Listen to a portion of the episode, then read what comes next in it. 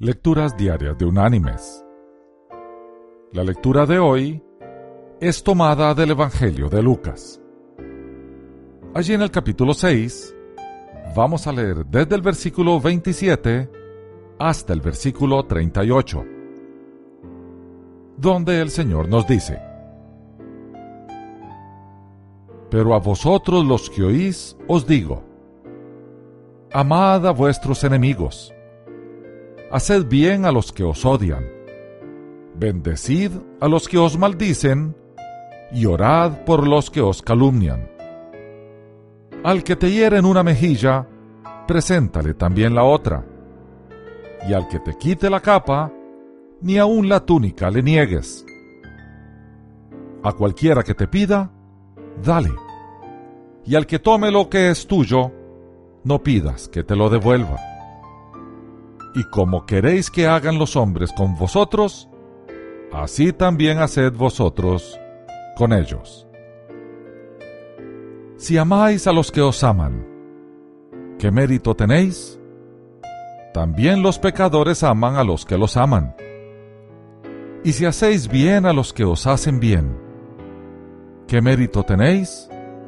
También los pecadores hacen lo mismo y si prestáis a aquellos de quienes esperáis recibir. ¿Qué mérito tenéis? Pues también los pecadores prestan a los pecadores para recibir otro tanto. Amad pues a vuestros enemigos. Haced bien y prestad, no esperando de ello nada.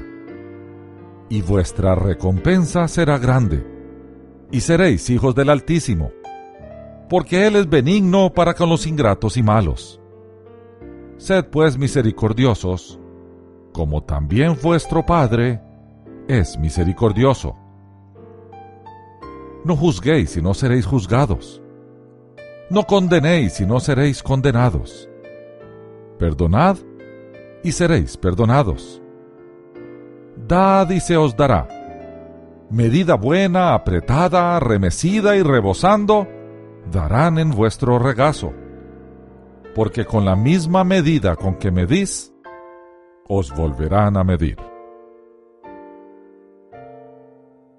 Y la reflexión de este día se llama Conquista a tu enemigo, transfórmalo en tu amigo. Cuando una mujer hindú se hizo seguidora de Cristo, su marido y otros parientes trataron de hacerle la vida imposible. Un día un misionero le preguntó, Cuando tu esposo se enfada y te hostiga, ¿qué haces? Le preparo una mejor comida. Cuando me habla ásperamente, le respondo con suavidad.